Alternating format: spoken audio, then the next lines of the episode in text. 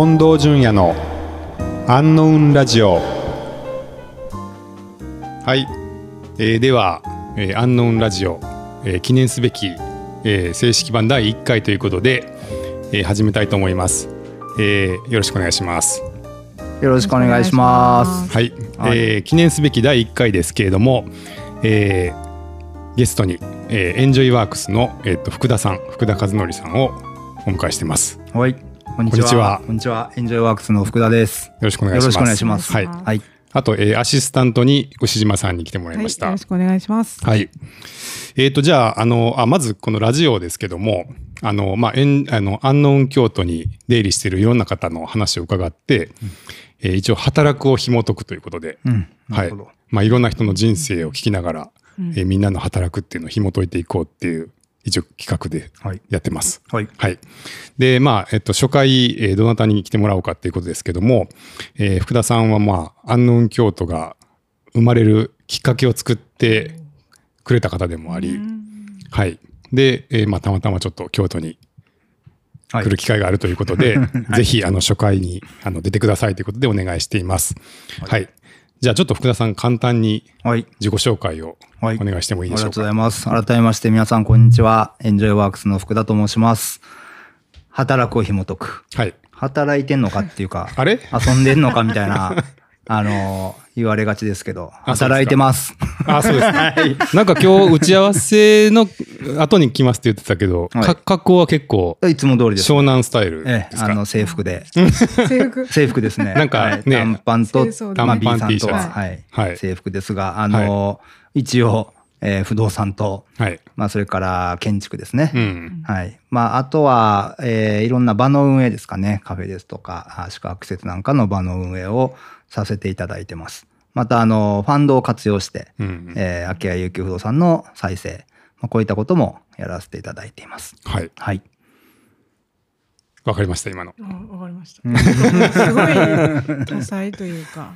僕が多彩なわけでもないんですけどね。いや、でもすごい。まあいろんなことを幅広くね、エンジョイワークス。うんはい。じゃあまあ、えっと、まず最初、そのアンノーンのうん。きっかけを作ってくれたというところで、ちょっとアンノーン誕生のきっかけっていうのを振り返りたいと思うんですけども、ははいい。アンノーン京都、うん。どうやって生まれたんですかね？安納京都ですね。はいまあでも、本当のまあ、きっかけのきっかけみたいなところで言うと、うん。あのーまあ、まず京都来たいなって え、福田さんが？僕が。で、あのー好きですよね。えーまあ僕今はまあ鎌倉にオフィスがあって、うんあのーまあその近くの葉山って町に住んでますけども、まあ、出身は関西でして、まあ兵庫ですけど。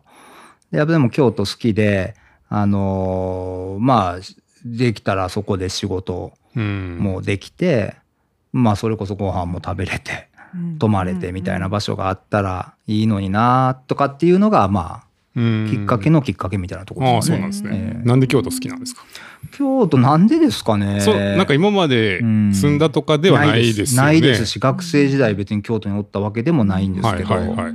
きょ兵庫はどこが出身？兵庫は西宮っていうところなんですけどね。西西宮ですよねはいうんはい。昔から好きなんですか、京都が？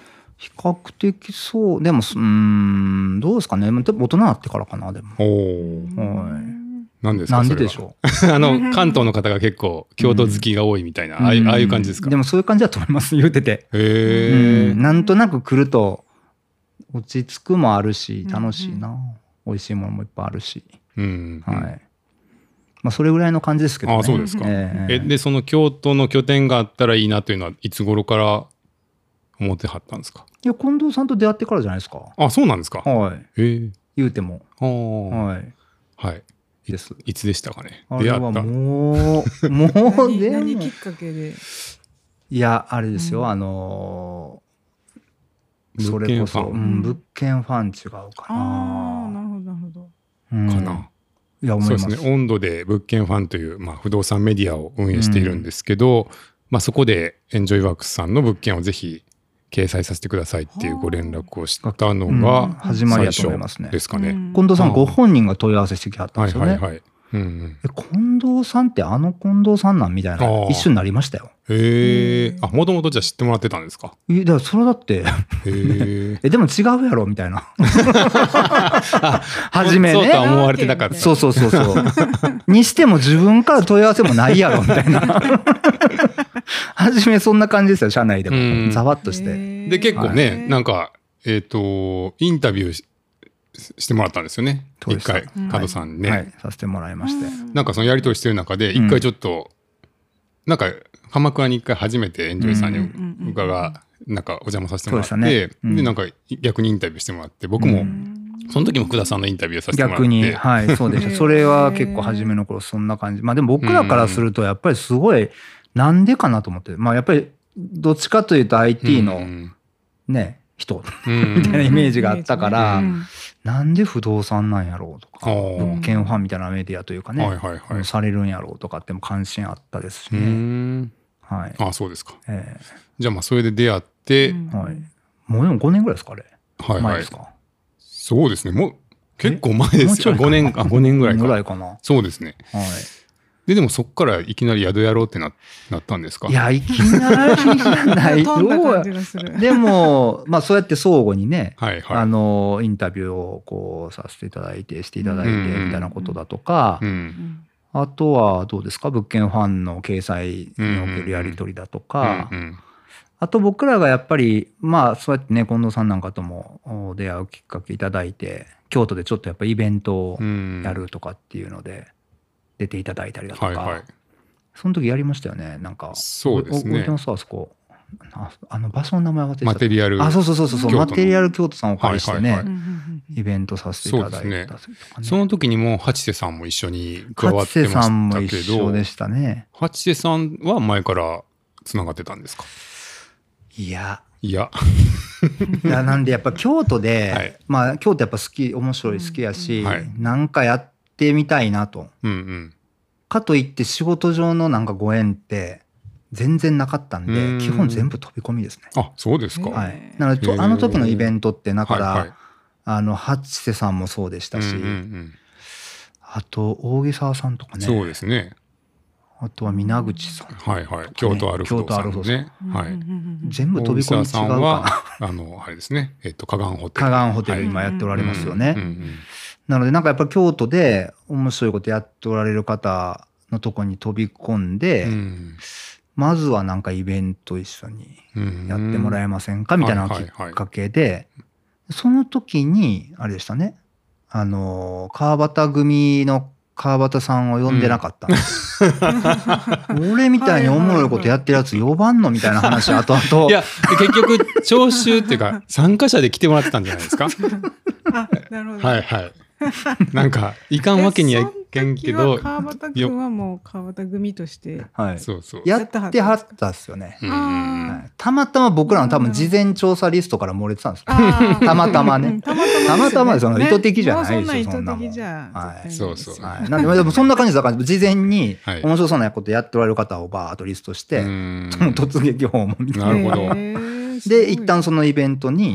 皆さん来ていただいてみたいな、そんな感じだったとう思うんですよねん、。なるほどねは。いじゃあ、八瀬さんもまあ、存在はし知ってたまあけど、そうですねあの時ぐらいからそうですお付き合いそうですっていう感じだったんですか。はい、はいへえそうですね。はいはい。で、なんかね、物件探そうか。まあまあ、もともとそういうその宿、宿と、うんあの、泊まれて仕事ができて、うんご飯も食べれるような施設があったらいいんじゃないですかね、みたいなのを、うん。なんか福田さんが言い始めて、はい、で、なんか八瀬さんの物件見てって、そうでなんか物件がいきなり、これどうかなみたいなんで、いやもうとにかくありま見て近藤さんにこれどうですか？みたいな全然分かってないんでまだやっぱりいやいやいや、分かってないって僕たちも分かってないです。よ。そんな宿をやる物件で言い悪いって言われても、そっか。不動産屋さんに聞かれても、いいも悪いもなんか、いやーみたいな。うん。はい、正直、いや、そんな、はい。うんい。やでもあれななんで僕らからするとやっぱその地域性とかエリアの特徴もそこまで分かってない中でエリアはね、うん。確かに。であれ、まあ、今のだからそれこそうん安納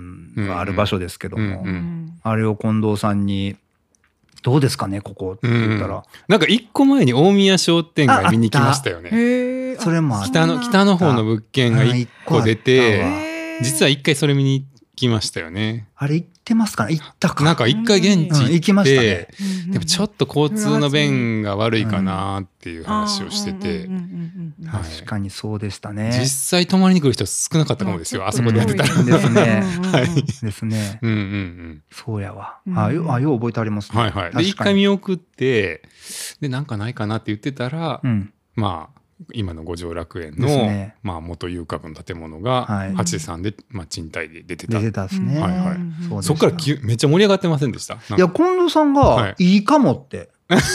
はじめ、ちょ、多分すぐ、いいかも。ん？いいかもみたいな。これいいかもがこうちょっと重なったから、これほんまにええんかもなと思って。重なったっていうのは自分たちのいいかもと、いや、違います。近藤さんが、はい。多分そのいいかもはい。を改めて噛み締めて、もう一回いいかもみたいな感じでやったんですか？二回目言ったんですかいいかもで。あ本当ですか？それきっといいんやわってあその時の反応で思ったんです。すごいね。マジっすか？い？いや、そんなに、あの、僕はあれですよ。詳しくなかったんで。特にその値段とかの相場がわからなかった。まあねその事業用で借りるときに、うん。あの場所だとどれぐらいとかっていうのは全然なくて、うん。ただまあた建物とエリア的にはまずエリアはその京都駅からそんなに遠くなかったのと、なんかまだあんまりその開発されてないっていうか、うん割とうんその他のねあのまあ宿宿泊所っていうかうんも少ないし、うん、まあまあ場所的には便利やし面白いかもなって思ったけど実は五条楽園のこともそんなに詳しくなかったんですよ。ああ、そうなんですか。はいはい。はい、で遊郭もなんやろな こんなこと僕言ったらあれですけど 僕基本的には、はい。あ明るい建物好きなんですよ。なるほど。こういうあの今今みたいに今の空間ね、もうはい。三々って感じですもんね。もうとにかく明るめの場所が好きなんで、うん。割と あの結構暗めじゃちょっないですとか。、うん、そうですよ。ちょっとそうそう。逆な。なんか雰囲気のあるこうねダークな感じなんで、うん。感じなんか実はそんなにあの個人的にはなんかよ、ちょっと、うんあもうなんか面白いかもなみたいななんか。あそういう感じだったんですか？はい実は。実は。そうなんはい。や。、まあでもあのそうですね。でも2回目は多分ね社内でちょっと盛り上がったんですよ。そうあね、はい、うんうん結構あのゆりさんとか、ね。あのうちのメンバーがいいいいねって。おーってうん言ってて、うんまああとうん多分おちゅみさんのこととかもあったんじゃないですかね、うん。八瀬の、八瀬のね、おちはいみさんのね。はいはいはい。うん。がもうめちゃくちゃね、うん。その五条楽園面白いみたいなのとか言ってて、うん。もうポテンシャルしかないですあそこは。ああね、だからなんか、あそうそうそう、そんな話です。なんか、そう、皆さんが結構積極的に面白がろうとうんされてる感じはあったんで、はいはいはい、それは乗っかった方がいいんやろうな、そうですね。いう感じやったと思うんですね。うん。でまあ安納の前からねそのサッコさんがうん。もう10年ぐらいエデンをやっていて、うん。でまあ最初は多分サッコさんが一人で頑張頑張ってっていうか、僕たちの世代ではねうんね。まあもうほとんど一人で地域を盛り上げようと思って頑張ってたじ、うん時代っていうのがあうんって、うん。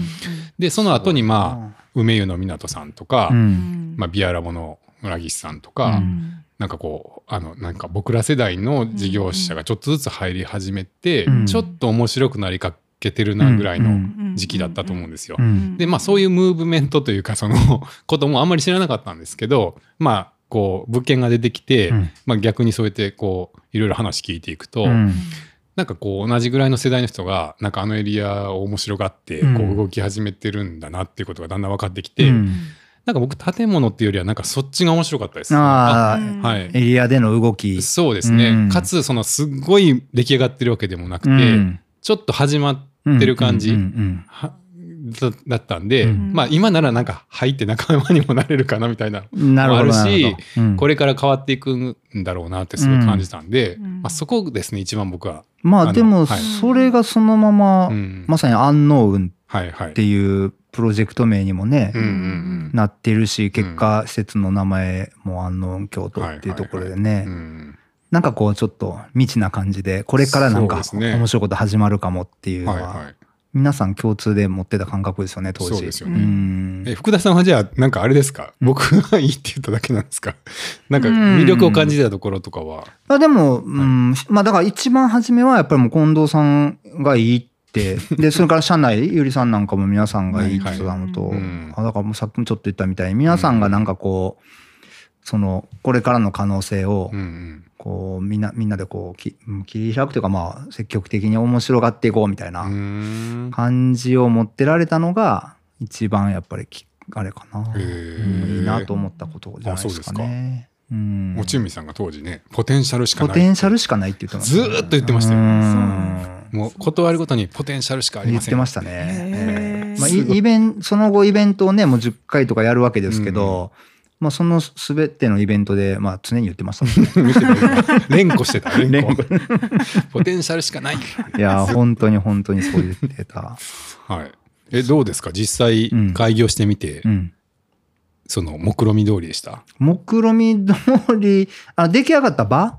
はいの雰囲気はそうですけどうん。ねただまあうん、事業の内容で言うと、うん。まあ経営的なとこっていうか、うんうんっていうとね、うん。あの、ちょうどあれ2020年の1月の最後か2月の頭でしたよね、ああのオープニン宿グの。泊が宿泊までできて開業はいはい。その手前で、あの、コワーキングというか、うん。シェアオフィスとかうん。できてるのは19年19の。の11月だったかな？そうですね。はいはい、うん、2、3ヶ月後に、うん。まあ、あの、すべてのうん。鉄、あの、が整って開業ってなってると思いますけど、うんうん。まあ、コロナの始まりと、ね。そうですよね。ね本当に同じタイミングっていうそう。か開業直後にねコロナになって。うんそのまま全期間コロナですから。なんですよね。まだ、いまだ今なおそうだから、そね。そういう意味ではちょっと厳しいというか、うん。とは思いますけど、うんううん。ん。でもなんか、あの、行くたんびに、あの、特にあそこのね、こう、こうリビングなのか、うん。こうワーキングなのかのこうちょっと曖昧なスペースあるじゃないですか。まああそこにやっぱり常に人がいて、うん。なんかこうその感じうん。はやっぱりこうイメージしたものと近いしすごいいいなっていう、うん。はい。あそうですか。はい。いやなんかその鎌倉でエンジョイさんが施設作るんだったら、まあ割と全部自分自社でというか自分の会社でこう進められると思うんで、うん。まあ基本イメージ通りのものができていくと思うんですけど、うん。まあ今回はその、まあ、おうちの温度社と、はい。まあ八瀬さんと3社でやったんで、はい。多少なんかこう全部が自分たちの思い通りにならないところもあったと思うんですけど。いや全然ないですよっていうないんですか？っていうか、はいはい。すごいイメージ以上のあの、まあ、デザインとかもそうだし、ん。なったなっていう感じそういう印ですすね。ね。へー。はい、だって今回ってあのはい。それこそあの建築のまあ初瀬内海さんは、まあ、うん。建築の監修みたいな立ち位置で、うん。実際の設計デザインってうん別エキスポじゃさなんいですか、エキスポさんの、あの3人の皆さんめっちゃ面白いじゃないですか。うん 皆さんが実際デザインもしてくださったりだとか、うん、まあだからそそこも思ってた以上にすごい良かったし、あとは、あの、まあそうですよね、本池中なんて想定外じゃないですか、言うたら。そうですね。はい。うん。ああいう場所がすぐそばに。うん。まあもともとね1階の駐輪場をちょっと使わせてもらえないかっていうことで借りに行ったら2階が丸々空いてるんで、うん。どうですかってで、言われてやっていただいてってことですよね。で今シェアシェアオフィスとか、はいまあ、マンスリーとしてね、うん使わせてもらってるんですけど、ですよね。ね想定外の動きというか、はい。うんそうそう、だから、うん、すごい予想以上だなっていうのと、うん。まあ、それこそさ、その本池中のね、オーナーの佐藤さん、うん。僕行くと大体会うんうんですよ。っていうかなんかねもう抱き合ってますよね最近。いや、あの、はい、よくしていただハグハグって言ったら。まあ、よ、よ、よくしていただいて。ハグ以上の何か。どうや。ろう佐藤さん求めてるかもしれないけど。いやいやいや、あの、いや、でもそうやってね、あの、ご近所というか、うんうん。あのそういう皆さんも、僕行くとき結構、あの、佐藤さんや佐藤さんのお友達の方うん。がおられたりとか、うん。そう、あの、行った時に必ずそういうことがなんか起こるから、うん。うん。やっぱりなんとなくイメージしてた通りにというか,、ね、あそうですか。もしくはそれ以上にうん。かなとは思ってますけど、うんうんうん。まあなんかでもその感じ、まあ雰囲気はそうなっていってると思うんですけど、まあどうしてもやっぱりコロナもあって、うん。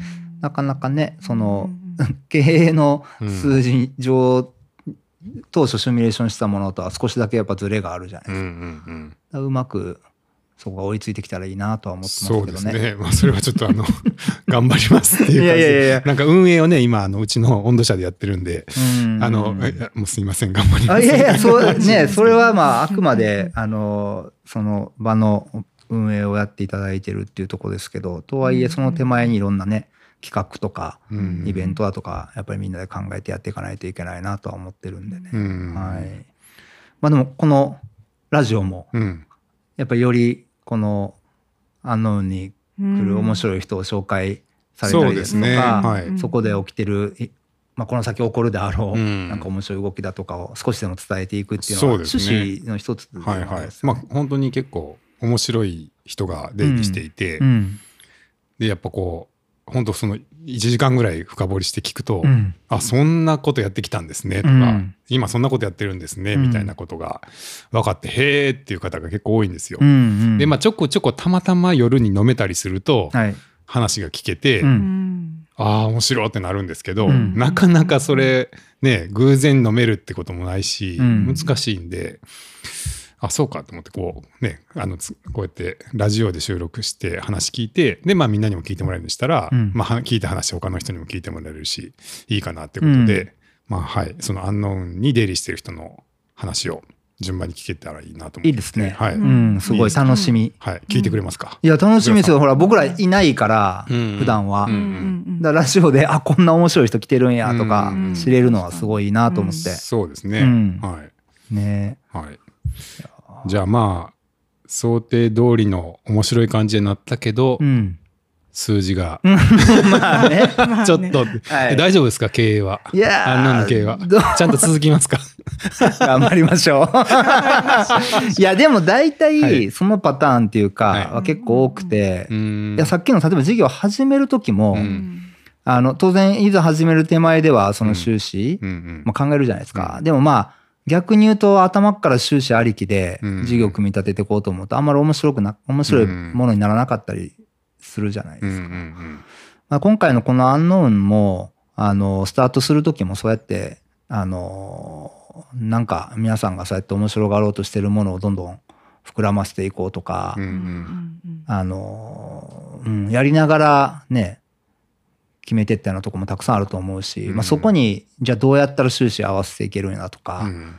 あの、さっきのね、そういう中で、うん。あの、本池中のお話をいただいて、じゃあ、ここでさらに収益を賄っていけたらいいよねとかっていう議論もあったじゃないですか。うんうんうんなので、まあ、どっちかというと、こう、数字ありきでやっていくっていうよりも、頑張ってそこを合わせていくための知恵を出していくみたいなうん。スタイルは、まあ、僕は結構好きなんですけど、うん。なので、今もたまたまこうやってコロナがある中で、うん。まあ、厳しい状況でもありますけど、うん、こっからじゃあどうやって、はい。へでっかっていうのを皆さんと考えられるのはいいかな。なるほどね、はい。それはもうあれですか？福田さんの経営スタイルとして、はい。まあアンノーンという一事業だけじゃなくて、はいもう全全般そうなんですか？結構そうですね。ああ、はいなんか楽しいはい。が先で、そうです。まさに。まさに楽しいが先で、はいで、とりあえずやってみて、で、そうすると、まあ別に全てがいきなり、もううんね、確率半分ぐらいなわけじゃ、半分もないか。な。あ、あのそんな低いんや。えーだっていきなり楽しいありきで始めたら、はそんな、まあ、例えば事業として考えるとうまくいくかどうかってまた別うんだと思うんですけど、うんうん、まあでも、まあ、それ、うん、そうですね。なんかあんまり先に計画がありすぎて、ん。なんか練って練って、はいはい。しかも最悪やらんとか、まあなんなんみたいな。リスクがちょっと多いんでやめましょうみたいな、ね。とか、なんなんと思うし、うんそれよりやっぱり、まずはやってみるみたいなのは、なるほどうあると思います。あ、そうなんですね。はいまあ数字は後からじゃあ、ううんまく帳尻で合えば いいかなはいっていう。。もしくは合わせるための知恵を出す。あ、そうですか。そのスタイルは昔からですか？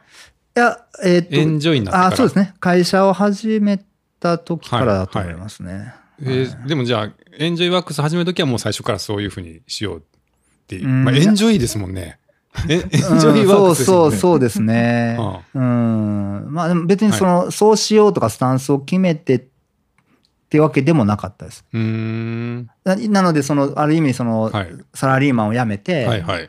このエンジョイワークスを始めたら、そうはないったって感じですね。えーあ、そうなった。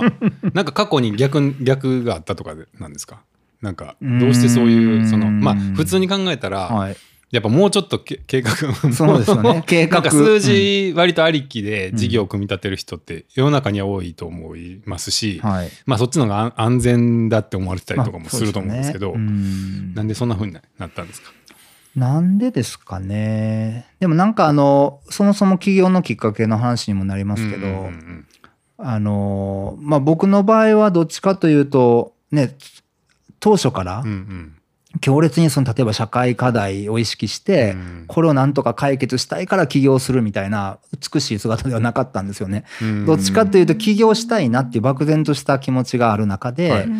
まあそんな気持ち持ちながらたまたま娘が生まれたのをきっかけに、うんあの今の葉山っていう町にあの東京都内から引っ越したんですけれども、まあ、その動機はまあ海山があってうんこういう豊かな自然環境で子育てしたいみたいなのだったんですあがー。その時は前の仕事をしてた？前の仕事をしている時に葉山に引っそうです越されたんそうです、はい。その時はどんな仕事をしてたその時は僕金融にいまして金融。はい、あ金融の。金融のプライベートバンカーっていう仕事をしてました。はいはい、はい。どういう会社で？いえっ、と、その時シティバンクだとか、はいうんうん。最後はね、あの、新生銀行あいくつかにも最後、はい、ー。ちょろっといたんですけど、まあ、はい。はいこの辺は、あの、プライベートバンキングの仕事っていうことで、うんいわゆるこの個人のはいはい、超富裕層であれる、じゃあ 銀行、銀行にいた。大手の銀行現うん、そうですね。あーそうですか。はい。まあ、あ日本だとそういう形態になってたんですけどね。うん。結局その、まあ、シティバンクのプライベートバンキングなんかは特に、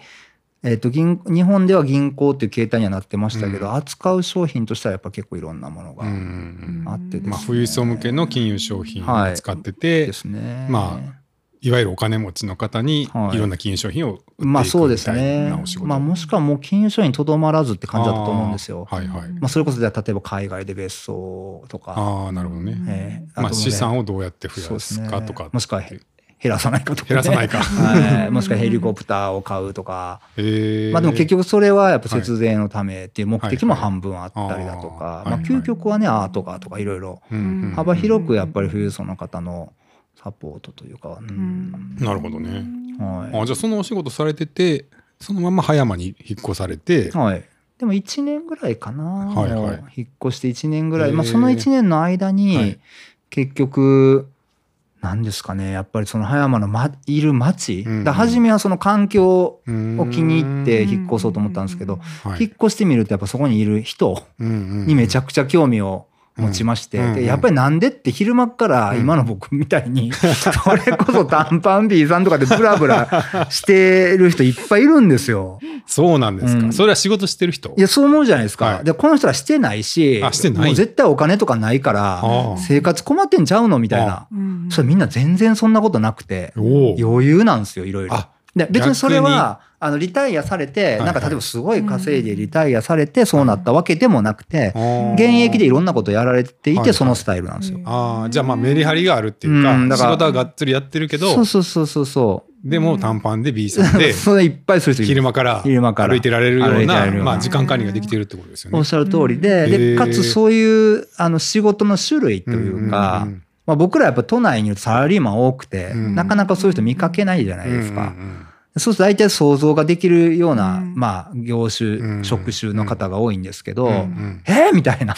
何それもうカヌーの日本のチャンピオンなみたいな人とか、うん。まあ、例えばそういうね、はいはいあのは、経歴というか、うん。思った人が、普通に。いなるほど。い。たりまあじゃ逆にこう、なんていうか、抜けてるから、自分でコントロールもできるし、うん。そういうちょっと自由なスタイルでも。なんかでも、うん、そうですね。もしくはね、あの、今言ったような経歴だけではなくって、うん多分自分はこういうふうになスタンスで生きていくんやみたいなものを結構強烈に持ってる。人が結構多いんかはいはいなとはい。でその上でまあ稼ぐ稼がないってまた別なんですけうど、んそれでもやっぱちゃんと自分の生活は成り立つレベルで、うん皆さんそれぞれやってられるのを見て、うんなんていうんですかね。あの、やっぱりこう、い今までの自分の生きてきた、こう、中ではうんうん。出会えないような人たち、うん。その人たちの生き方みたいなのをはい。目の当たりにして、うんでそれはやっぱり、あのまあそで、かつそういう人たちがいる街ってうん。面白いなと。うんでですね。うん、でそういうコミュニティも豊かだし、うん。結果的にいい街やなって感じるのはそういう人たちの存在やっぱ大きいから、うん。まあ、そこがきっかけでそういう街づくりしたいなみたいな感じだったんで、うんうん。結局まあ話戻ってくると、うん。あのさっきの計画ありきっていうよりも、計画とか数字ありきっていうよりもやっぱり人うんうん。ありきというか、うん。でそこ人ありきだとやっぱ何が起こるかは分からないっていう。んんんそのね、人に、人の人と人とのこの出会いだとか、はいはい。いろんなつながりで、生まれるものって、うん。なんか読めないっていうか。うんう、んうん まあね。でもまあよよあの上に行けばいいですけど予定予定よりあそうね。そう下に行くことないあるあるあると思う。それはそれでやっぱりあると思う。今までもあったんですか？あったと思います。人同士だし、はいはい。例えばこう当初すごくいい感じうでん。進んだけど、まあそうでないっていうこともやっぱり起こるし、うんそれってやっぱり、うん、まあそれこそ人同士だから、はいはいそういうことって起きると思うんですよ。まあそうですよね。うん。そのはい。エンジョイワークスの今までの事業の中でも、あ全然あバイト想定よりだいぶ悪くって、まあやうん。やばかったことないんですか？その、これは。経営的にももう、はいはい。やばいみたいなのはならなかったんですか？ああそうですね。でも、はい。どうかな。それが経営のまあそれこそ数字みたいなところまで大きな影響を及ぼすほどにはなってないですね。はい。そこはな、福田さんの目利きがいいとか？ですか？実はこう、裏では、うん、絶対ここはこれぐらいなら大丈夫だって固く見てる。視点がうんそれは一方であるのかもしれないですね。なるほど、なるほど。はい、なのでまあでもだ今でも近藤さんおっしゃった通り、うんここまでで、うんうんまあ、あの目いっぱいこう楽しくっはいはいはい、はい。てい一応ここっていうラインは最低ラインみたいなのは、うんなんとなく見はいてる。うん。まあ、あとは僕だけじゃなくって、はいはいあの近藤さんもご存知の通りその創業のパートナーで小川君って言いますけど、うんうんまあ、小川君やっぱりそういうとこしっかり、うん 小川さん硬いです彼がやっぱりちゃんと担担保してくれてるものが ある中で、はいはい。あのまあうんその中で目いっぱい楽しむみたいなのは、うんまあ、うちの会社のスタイルなのかもしれないですね。なるほどなるほど。はい。へえ。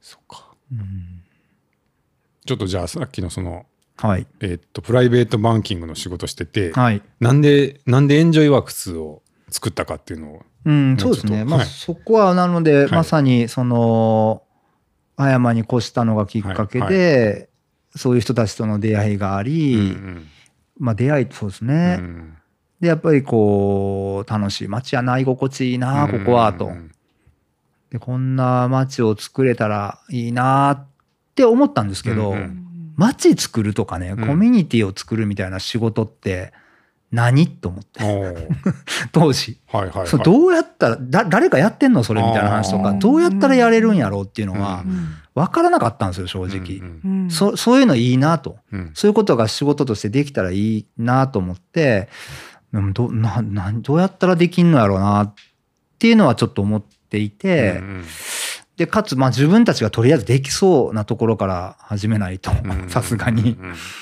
いかんなっていうのでそれで小川君との話の中でも、うんまあ、じゃあ不動産業うん。で特に仲介みたいな、うん。不動産の仲介っていうのからスタートするのはどうかと。なるほど。あ、小川さんはじゃあもともと一緒に起業しようって、そうですそうですそのあの言ってたんですかそそれこそ僕らおお互い銀行時代あに、同じ同僚。そうです小川君同僚なんですよね。で同僚でようランチとか行く、うん行っていて、見えないでしょ？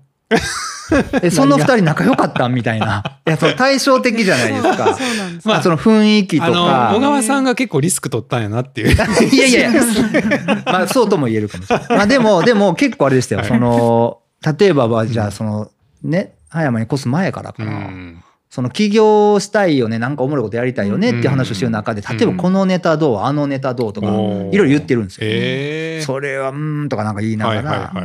で、そんなんもずーっとやってる中へで、ー自分が引っ越してみてこう思うねんと。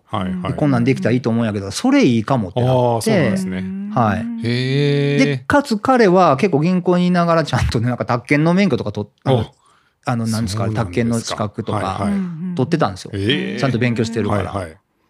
それもあったし、不動産、まあ、それだって不動産仲介から始めて、うんで、なんですかね、あの、まあ、そのお面白い人たちを増やすうんうんうん 入り口はできそうやな。うんなるほど。へうんえ。まあ、だからただ仲介するっていうよりも、まあそういう街に面白い人を連れてくるみたいな機能としてう、ん。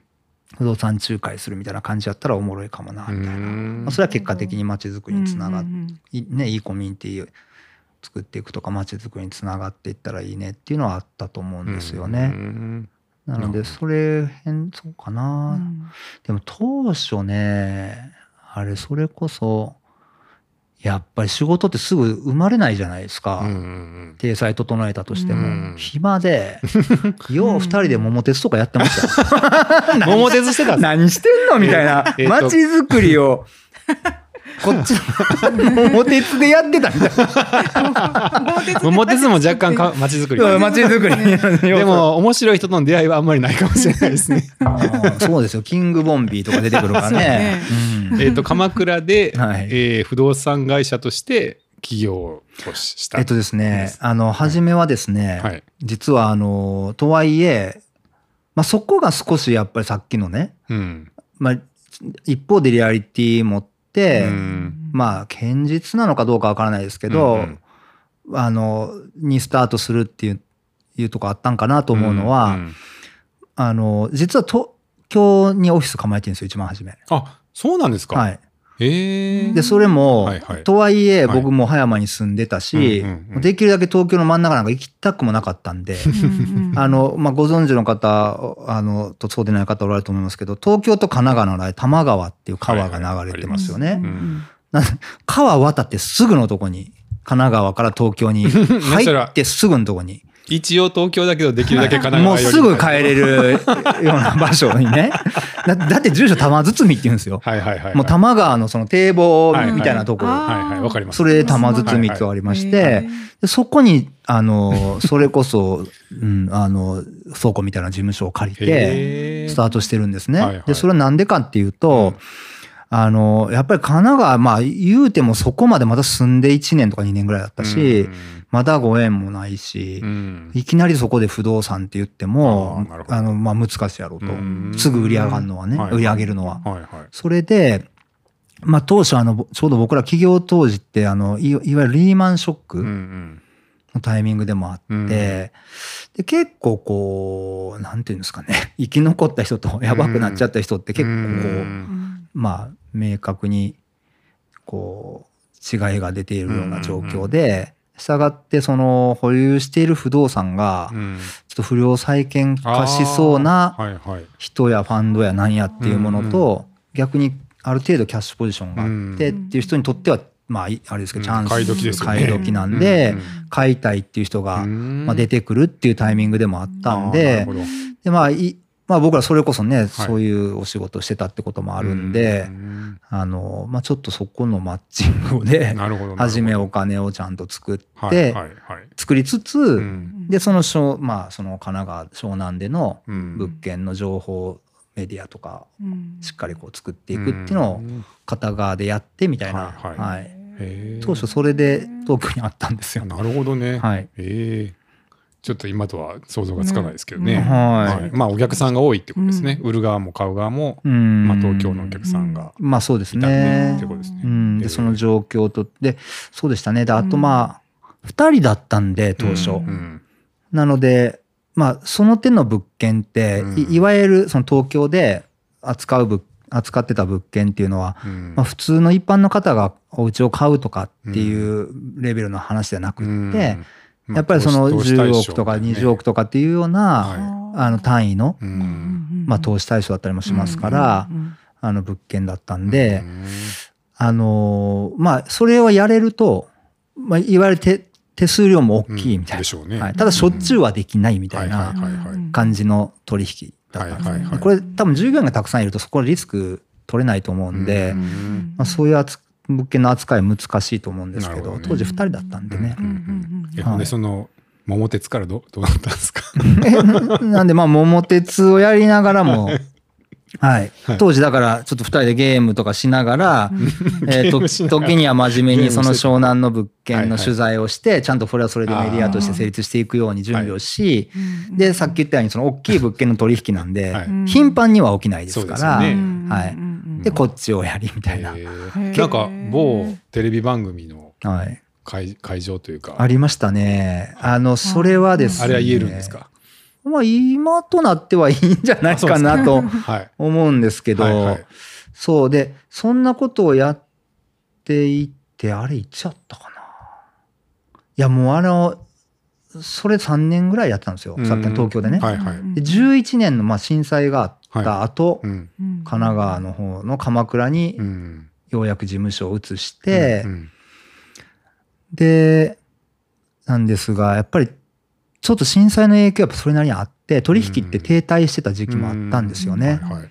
で、会社的にはその時結構今まで一番やばかった。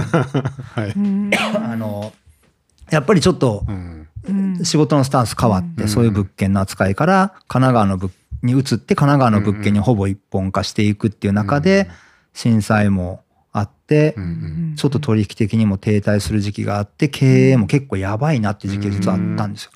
でその時に今近藤さんおっしゃったあの某。某テラスハウスっていう。はい。あのまあね今はすごい人気ですけど当時は企画書を送ってこられてうん。プロデューサーの方なんかがでこういうちょっとリアリティショーというか、うんこういうこと考えてるっていうまだ、ことで、いや、な、番組ができてないってことですね。全くできてない一番最初のものを作る前。あ本本当のそのの企企画書を画書の段階やったんですよ。はいはい。はい。うんでまあもうようわからないけどっていうのが正直な感想ですけど、でもまあ僕らとしてもちょっとその時は結構やばかったんで、やれること何でもやるやろみたいうんな感じで。あ、じゃあ、そんな番組が流行るかどうか、いや、やっぱ分からないですね。思ってないけど全然。まあ、フジテレビうん、フジテレビが言ってやったかな？はい。うんまあ、制作会社さんなんですけどねうん。まあ、それも有名な制作会社さんうでん、で、あの、プロデューサーさんは結構有名な番組たくさん手掛けられてる方でそれこそ B さんで、あの、金髪でいらっしゃっああ、なるほど。て女性の方だったですけどね。あの素敵な女性のプロデューサーさへんと、はいはい。はい。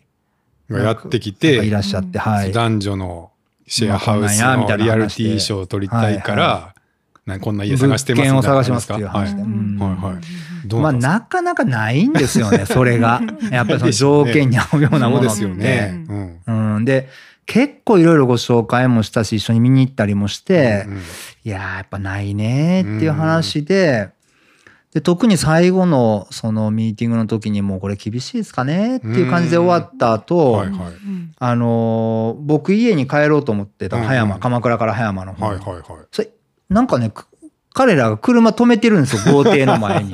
ほあれ見つかったんかなと思って、通り過ぎる時に、うん見つかったんですか？って言ったら、いやもう見つからなすぎて、うん豪邸ピンポンしてるみたいな。い やそれ無理やろみたいな。話突で。撃。いやでもやっぱそれ、それぐらい彼らも突、撃してた。あの、もう、もう、気持ち的にもね、そこまでうん、もう、いや、そうかと思って、た時に、うんあそういえば昔それこそね、うん。前職でもお世話になったその社長さんの家、うん。その先にあったなと、葉山の先にあったなっていうのをふっと思い出して、うんでもちょっとご連絡も別にその、ね、取らせてもらってなかったんで、いや、そんな感じやけど、まずちょっと、じゃあそこ見に行こうと。で、見に行ってみて、よかったら、うん。僕久しぶりだけど一回ちょっとお電話してみるわって言って一緒に行ったんですよ。うんうん行ったら、ここめっちゃいいやんってなっおて、ー彼らがね、イメージ通り。彼らがイメージに近いということになって、ほんじゃ電話してみようかと。えうんうん。でもそういう方なんで、うん。そんな簡単にね、電話出られるとも思わないんですけど、うん。たまたま、すごい。電話取っていただいて、てるわ。そうそう。で、こうこうこうでこういうことなんですって、まあええんちゃうみたいな。ええ。いいって言ってはるねみたいな。えーってなって、よ。みんな。そっから、はあの、はい。あの、そそうですね。話が進んで、うんまあ一つ目のお家の、はい、お手伝いをさせてもらって。すごい。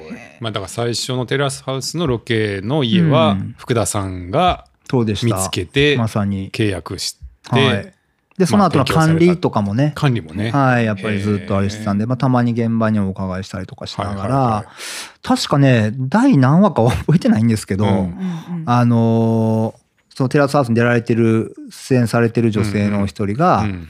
えっ、と、鎌倉にリアルに住むと。うん。あ、リアルに住むっていうのは、その、テラスハウスを出て住むっていうことなのかな？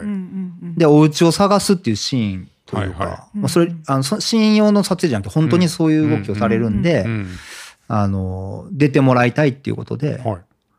で僕ちょっとやっぱり嫌だったんですよねテレビとか出るとか嫌だったんでえそこは嫌なんですか？いやなんか恥ずかしいじゃないですえか。そこ嫌なんですね。いやーで、で、はい当時入ってまだ2週間ぐらいやったゴンちゃんって、うんうんあの、遠藤っているんですけど、はいはいはいうちのスタッフで、ご存知ですよね。はい彼女今もまあ在籍してますけれども、彼女まだ入って2週間ぐらいやったんですけど、そのゴンちゃんやって出て出てみたいな。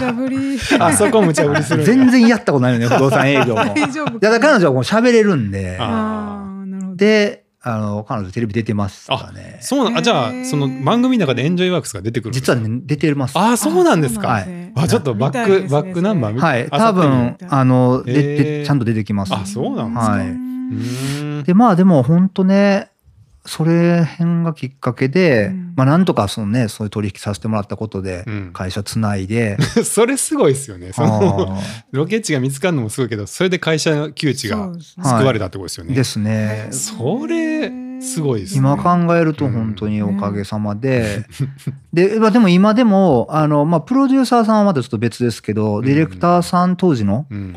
は、それ以降もすごい仲良くさせてもらっていて、で、彼が、あの、結局鎌倉でお家買うお手伝いさせてもらったり、あの僕充実のブラジリアン柔術の仲間だったり、うん今今となって一緒に柔術やったりとか、ううんはい。仲良く今でもお付き合いさせてもらってるんですけどね。うん、うんうんはい、いやちょっとそういうエピソードがやっぱさすがやな。いやいやいや面白いですよね、はい。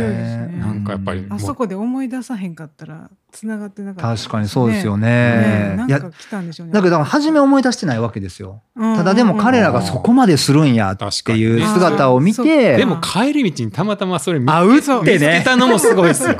それも何ね行き過ぎてたら何も起こらなかった確かに。そうなんです今考えるとね、うん。ちょっと面白いですよね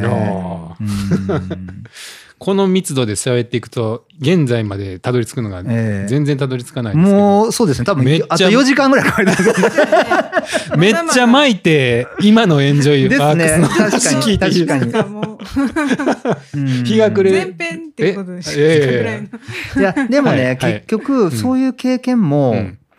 あのーなんだろうな。なんかねやっぱり彼らとは、うんうん。そういう意味ただのお客さん不不動産をうん。借りていただくとかね、買っていただくお客さんっていうことじゃなくて、うん。なんか一緒に、まあ、その先の番組は全然関わってないですよもちろん。うん。じゃないですけど、うん。でもなんか一緒にこう場を作っていったっていうか、もちろんあのその借りた場所も結構そのセットというか、うん。ちゃんとリノベーションして空間作ってみたいなのもずっと見てきてるんで間近で。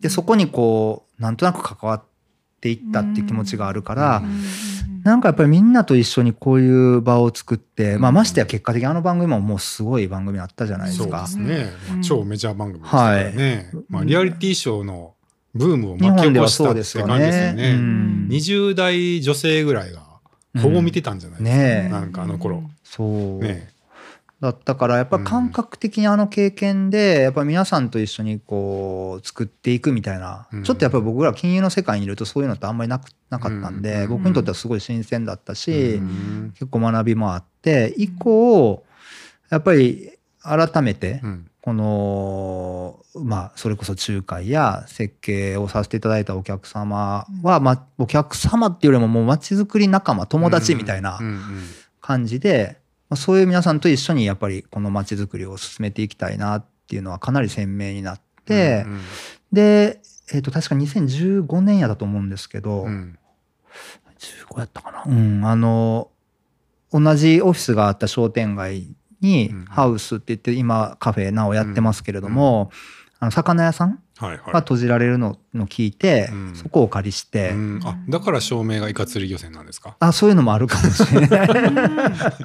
いきなりマニアックな話です、今そうそう。いやまあねカフェ兼あの奥がはい。うちの設計の事務所になってるような場所があるんですよ。うん。でカフェの内装は全部サンプルになってて、うん。あのその設計をを考える上でのいろんなヒントというか、うん。で書籍もたくさんそれ関連の書籍もたくさんあるっていう空間を作ったんですよね。うんうんでそこに、まあ、その場ができたのもできてやっぱ結構ポイントはあのまあ、閉店後にサンセットミーティングとかって言ってうん当初は月をそれこそ2回ぐらいのペースかな。うん。でいろんなテーマでうん。あのまあなんか商店街盛り上げるとか鎌倉のザ観光じゃない、はいはい。観行しない観光レシピみたいなのを考えるとか、あのもしくは薪ストーブのある暮らしを楽しむとかもう多ジャンルとにかくいろんな人が来れる来れるような、はいあのイベントをかなりやってたんですよ。うんうんうんでそれはやっぱりいろんな方と関わりを持ってで皆さんと一緒にコミュニティまちづくりやっていきたいっていう、ま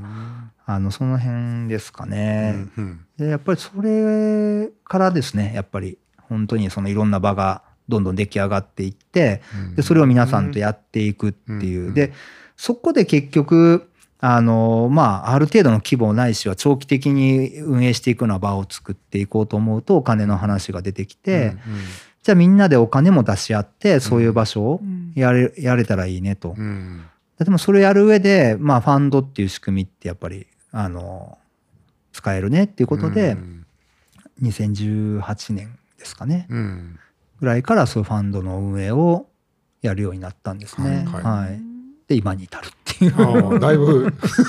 シュッとシュッと。えーもうちょっと具体的に言ってくださいよ。はい。はファンドはな何ですか？なんていうやつですか？ファンドはですね、あのまあ僕たちは、えっと、不動産特定共同事業っていうものと、まあもう一つ第二資金融商品取引業っていう、あのまあ二つの法律ないしはその、えー仕組みうんうんに基づいて、うん。あのまあ皆さんからお金を出資していただいて、はい。はい。でそれをまあ場作りやはいはい。街づくりに、いやあのサービス名をぜひ言ってくだあ、サービスね。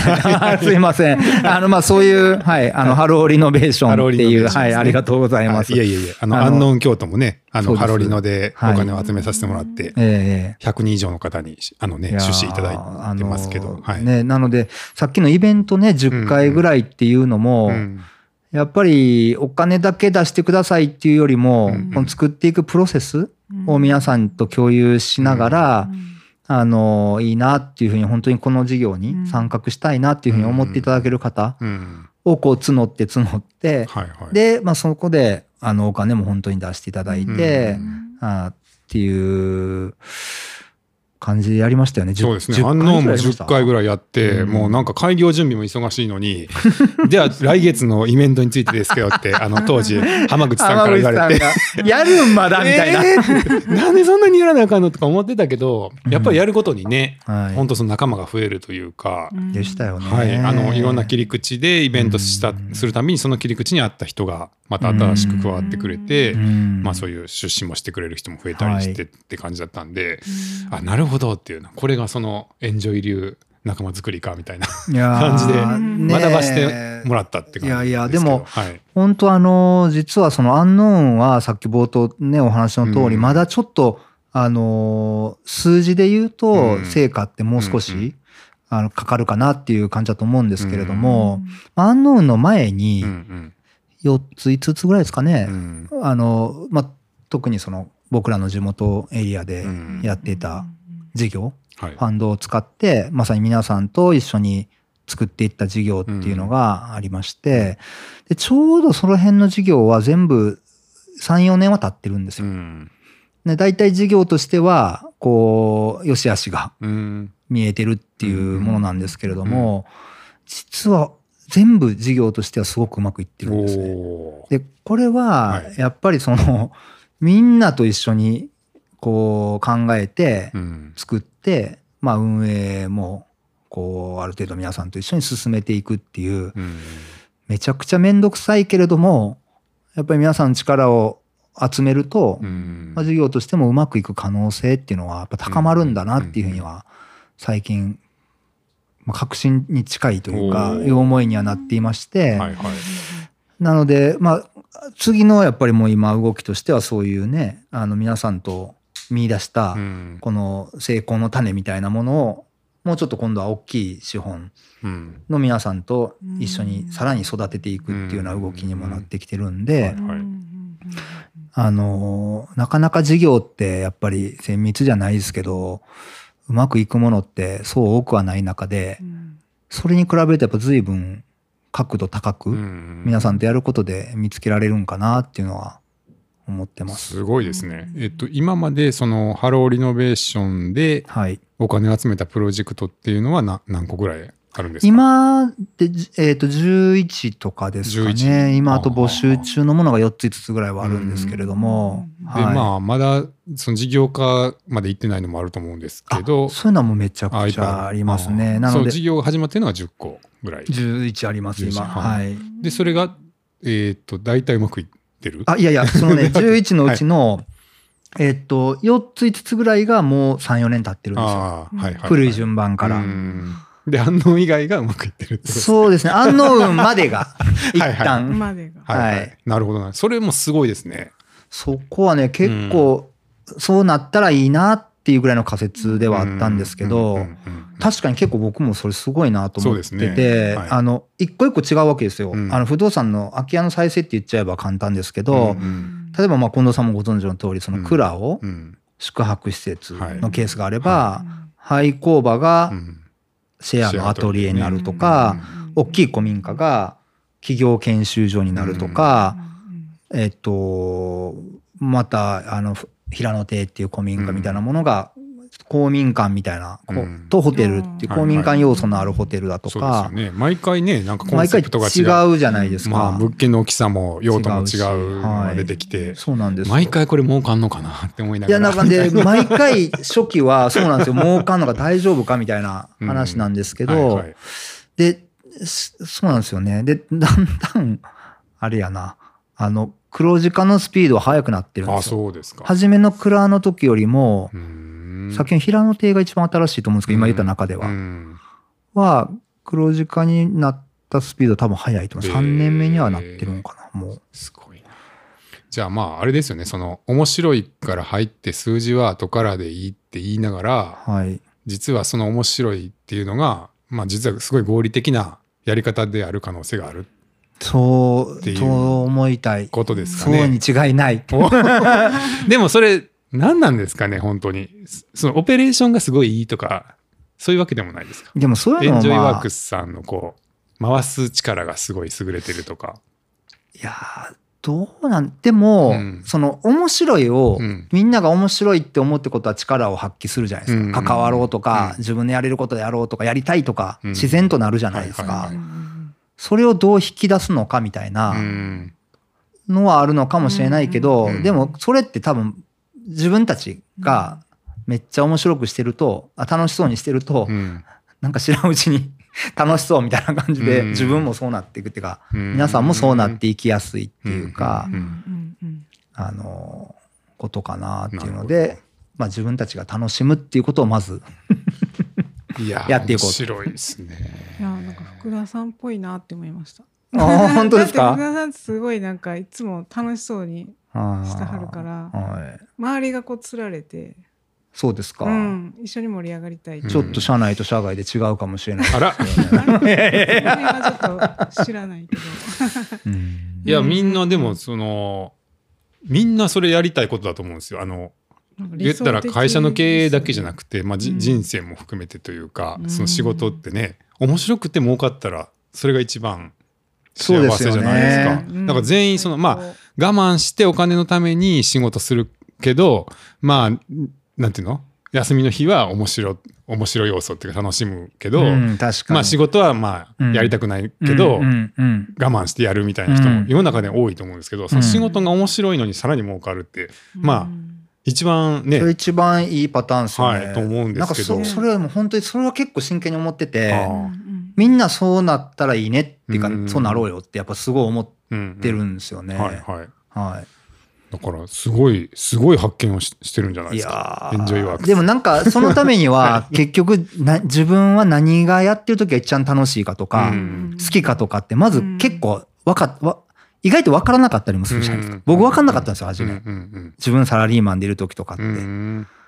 でもなんとなくあの何ですかね。まあそれはなんでなんだろうな。まあ起業したこともそうだしそうやって自由に生きてる人たちが近くに 間近にいたこともそうかもしれないですけど、うんまあ、今となっては自分はこうしてるのが一番面白いとか楽しいとかっていうのは結構分かっていて、うん。まあ、まずそれはすごい大事だと思うし、うん。まあ、そう思った時にそれをやる。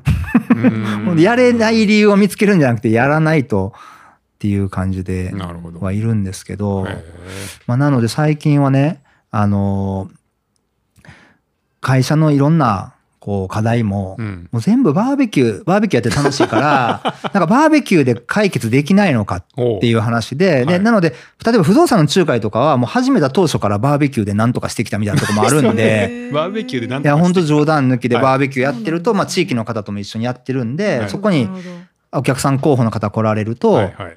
まあ僕らだけじゃなくて地域の方も一緒に営業してもらえるんでうん、まあすごいいいんですよ。で、はい。それはもう分かってずっと今でもやるんですけど、うん。この間は、まあ例えば今だともう採用とかも一つの課題になってるんで、うん。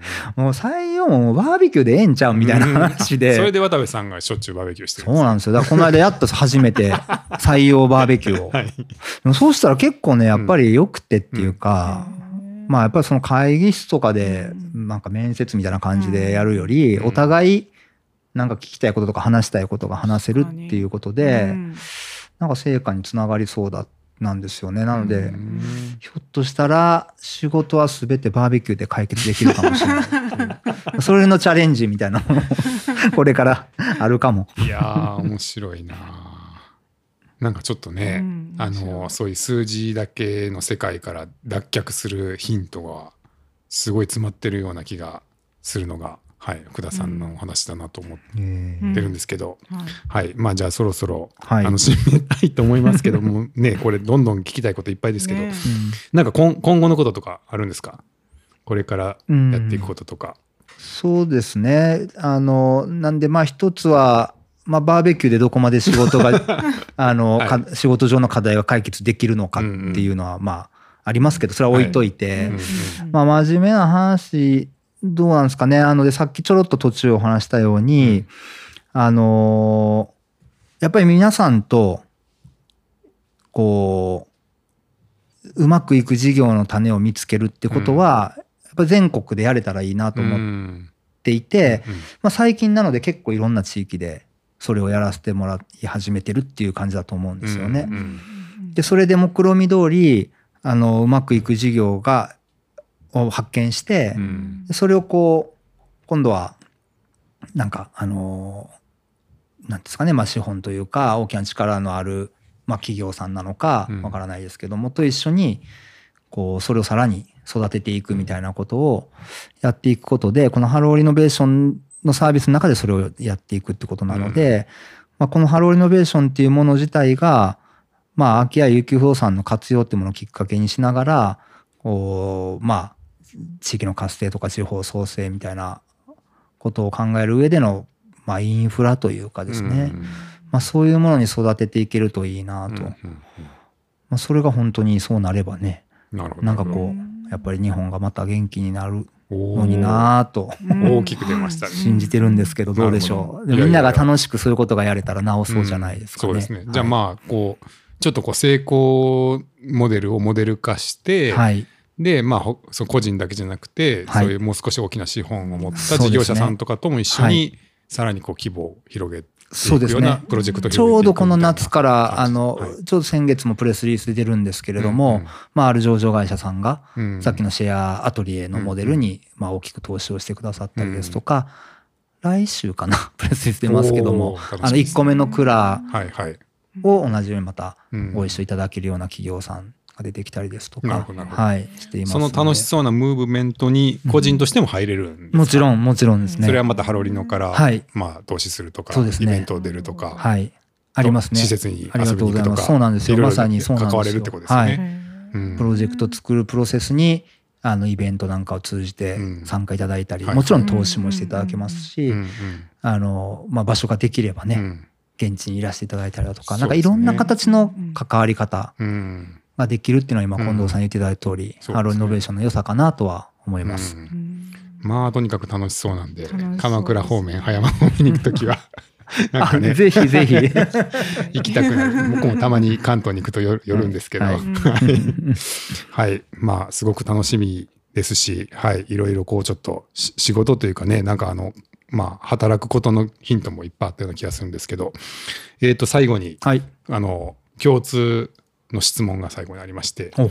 えー福田さんにとって幸せとは何ですかっていう、おー幸せとはか。はい。急に 振られて困らせてる。うんいや でも、どうですかね。やっぱりでもそうやってあのーなんだろう、まあ、ある意味、新しい価値みたいなものを、うん。本当に皆さんと一緒に、こう、まあ、発見というか作り出せたその瞬間というか、まあ、そのことによって、こう、なんていうんですか、皆さん同士がう、ん。俺やったな、みたいな、うん。を共有できる感覚ってやっぱすごいその時はうん。楽しいし、なるほど。はい。一人じゃないんですね。一人じゃないですね。したいみたいなのないですね。ないですね。まあ僕、共有ができる僕基本一人で何でもできないタイプなんで。いやいやいや。あ、でもそれすごい、逆に言うとはい僕それ自分ですごい分かってるんで、うんそれですぐ巻き込もうとするんですよ。うん なので、当然ながら、それによってうまくいったことがあれば皆さんとそれを共有したいし、うんはい。なるほどね。です。まあ、この前のあの、新しい不動産のイベントの時も、とにかく仲間が作りたいんですってずっと言ってて。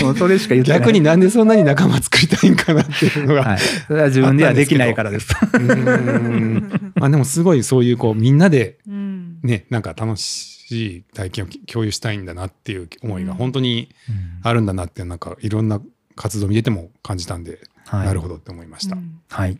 はいありがとうございます。ありがとうございますえーこちらこそ。はいでは、えー、アンノーンラジオ第1回、えーこのぐらいにしたいと思いますが、えーまだまだ話は聞きたい気持ちいっぱいですけど、ええ。まあこれ以上聞きたかったら鎌倉もしくはアンノーンで。あアンノーンで、ね、うん。アンノーンにやっぱり面白い方、多分関わ、もうすでに来られてるし、うんうんうんそういう方々をね、こうかうまく可視化というか、うん。してさらに盛り上げていくきっかけになるといいですね、このラジオ。あそうですね。うんはい。まさに。まあ、こういう人がいますよっていうことで、はいあの、興味あったらぜひ来てもらえたらと思います。そうですね。はい。はい。